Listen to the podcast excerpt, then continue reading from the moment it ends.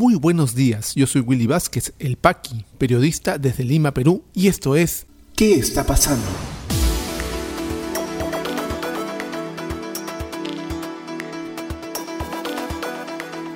Estas son las noticias de hoy jueves 10 de junio de 2021.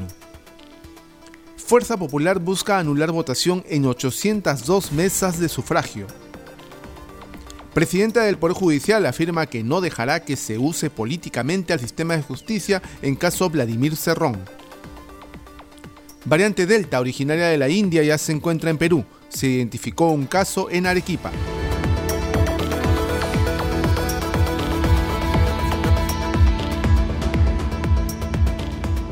Vamos al desarrollo de las principales noticias aquí en ¿Qué está pasando?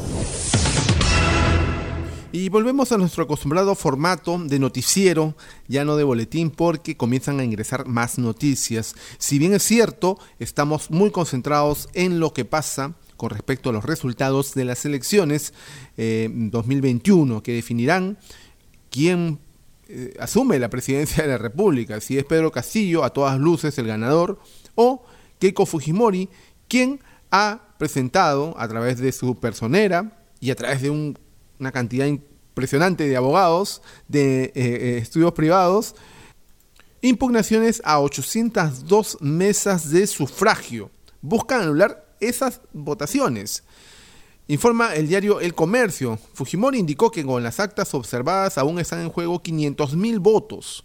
Galarreta, el candidato a vicepresidente, negó que estudios de abogados los hayan asesorado. Desde Transparencia reiteran que no se puede hablar de fraude.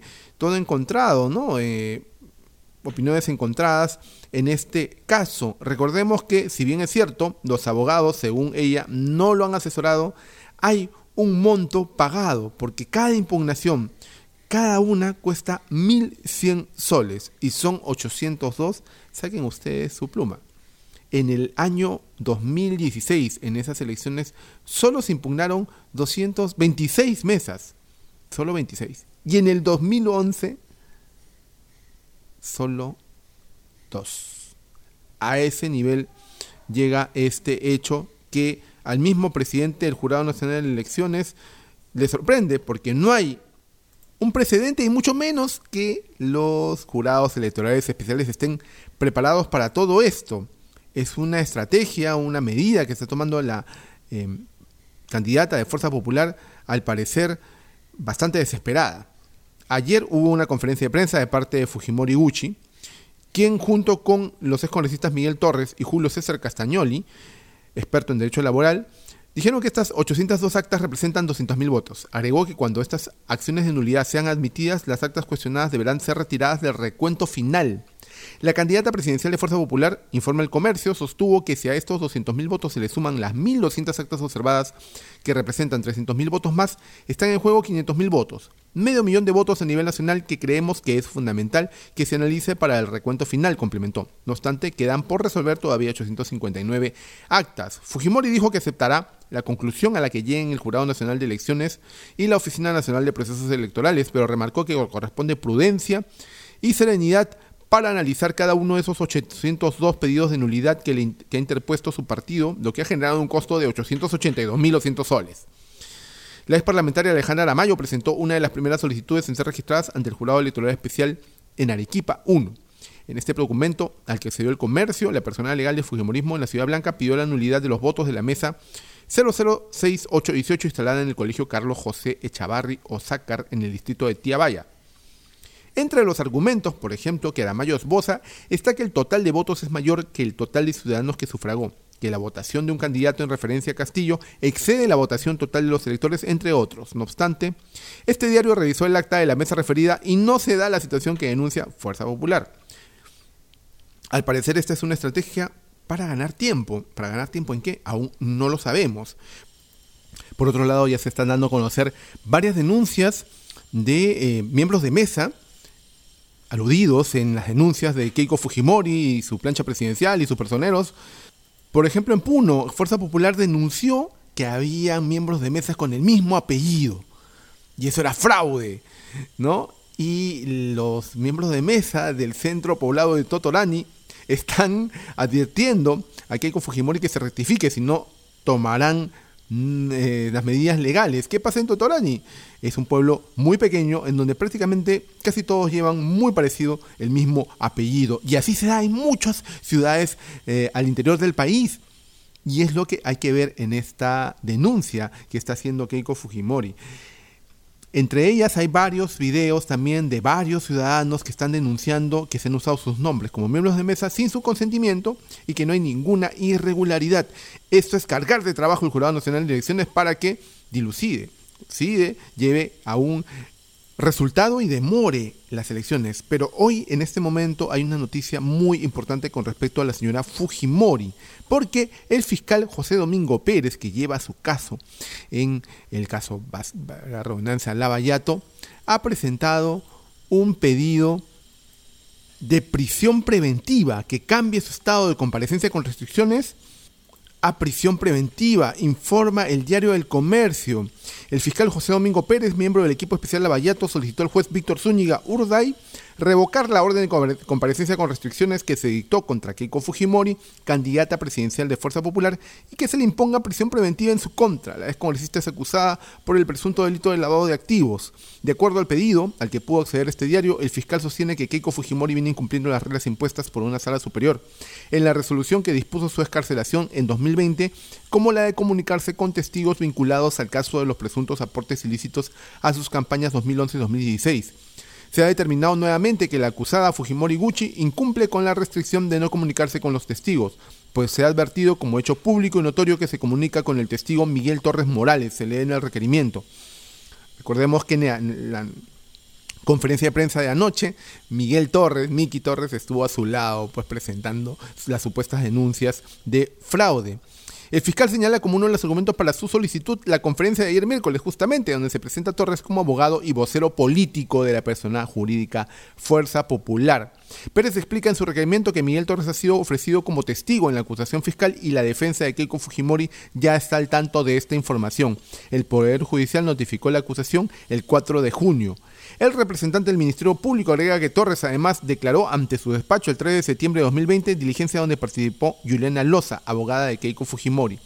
En el requerimiento se incluyen capturas de pantalla de la conferencia de prensa donde se ve a Keiko Fujimori junto con Miguel Torres y dan cuenta de la presentación de 802 recursos de nulidad para dejar sin efecto la votación del candidato Pedro Castillo.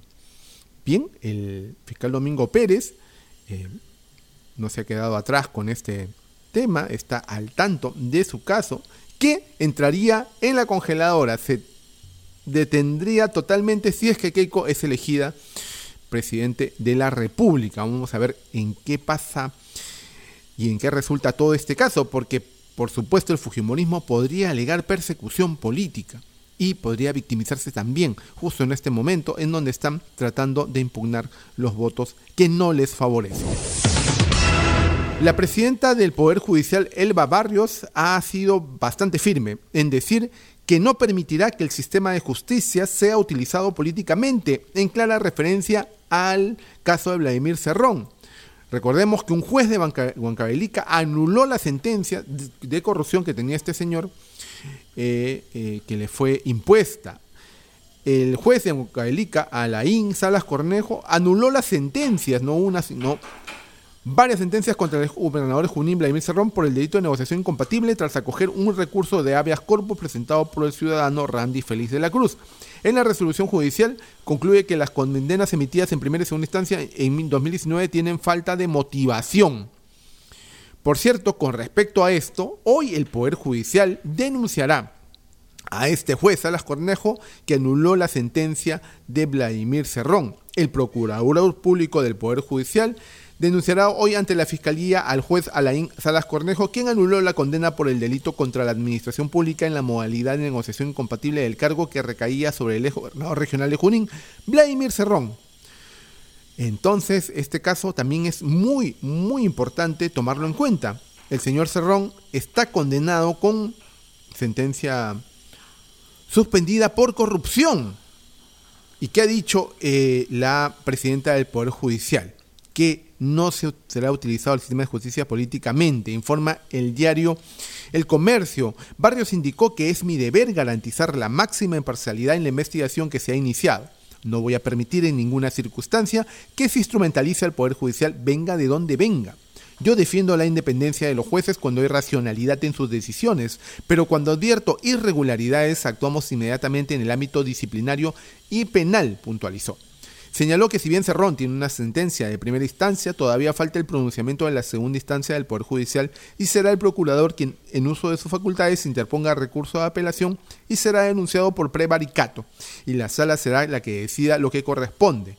Yo lo único que quiero es hacer acá una invocación. Nosotros como Poder Judicial somos ajenos y neutrales en este proceso de elecciones, remarcó el ex gobernador regional de Junín, presidente del partido Perú Libre, que está lanzando la presidencia Pedro Castillo, ha dicho que él no pretende volver a eh, la gobernatura de la región Junín ni a ningún cargo público, cuando es notorio que este señor está detrás de todo el aparataje político que está sosteniendo al candidato actual a la presidencia, Pedro Castillo, muy probable que se haga pues con la presidencia. Entonces es muy importante mantener las cosas en claro, en perspectiva y estar muy atentos a lo que pueda pasar en este caso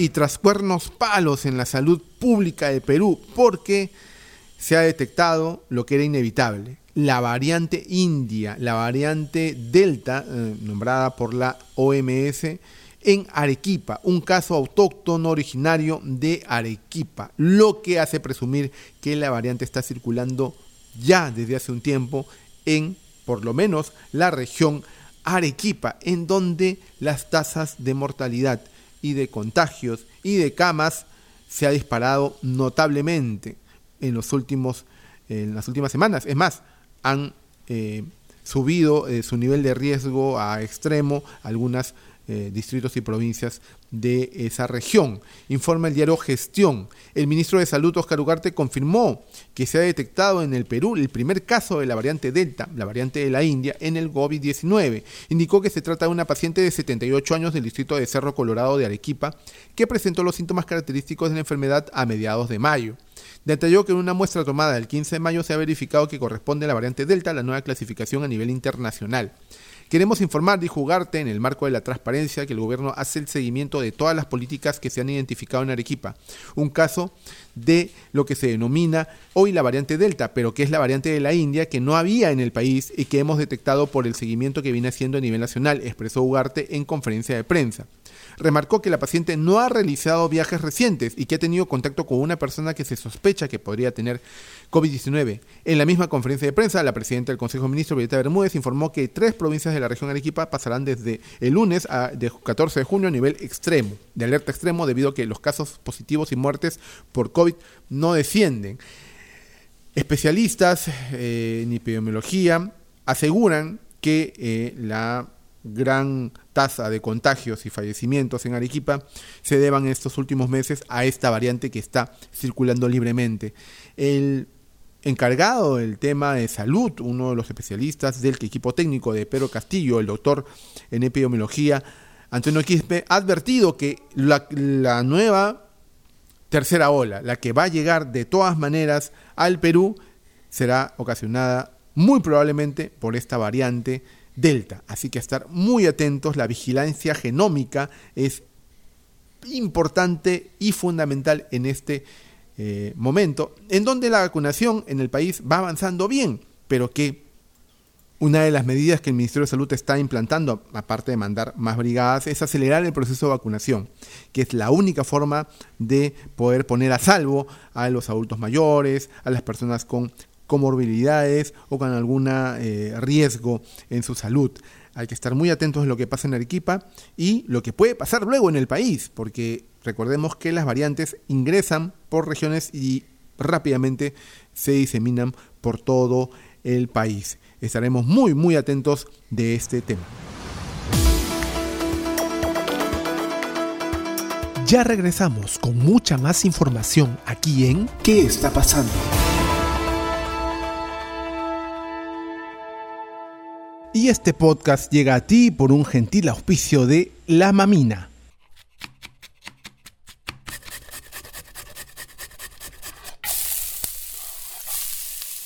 Estos sonidos son el punto de partida de una deliciosa experiencia.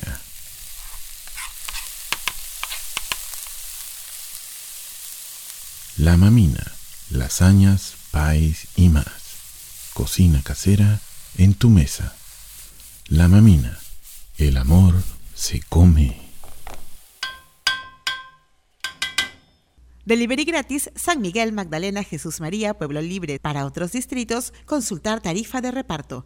Llámanos al 910-833-575. Continuamos con mucha más información aquí en ¿Qué está pasando? ¿Qué está pasando en la economía? Aerolínea LATAM muestra señales de recuperación y proyecta un aumento de operaciones del 36% para este mes. Ejecutivo aprueba política nacional de empleo decente para cerrar las brechas en el mercado laboral. Ministerio de la Producción informa que más de 5.000 MIPES del sector textil confecciones serán beneficiadas con compras del Estado. ¿Qué está pasando en las regiones? En Piura, dos adultos mayores mueren por dengue y casos confirmados se elevan a 2.000. En Arequipa, provincias de Arequipa, Carabelí y Castilla pasan a nivel de alerta extremo por incremento de casos COVID-19. En La Libertad, traficantes de tierras destruyen totorales en Huanchaco, atentando contra el patrimonio en zona protegida por el Estado. COVID-19 en el Perú. La situación actual de la enfermedad en el país, según los datos del Ministerio de Salud, es la siguiente. A la fecha son 1.991.203 casos confirmados, con 1.776 casos en las últimas 24 horas y 163 fallecidos. Se han dado de alta a 1.947.432 personas, continúan hospitalizadas 10.989. Lamentablemente han fallecido 187.479 peruanos y vamos aplicando dos dosis, ambas dosis de la vacuna a 4.710.131 compatriotas.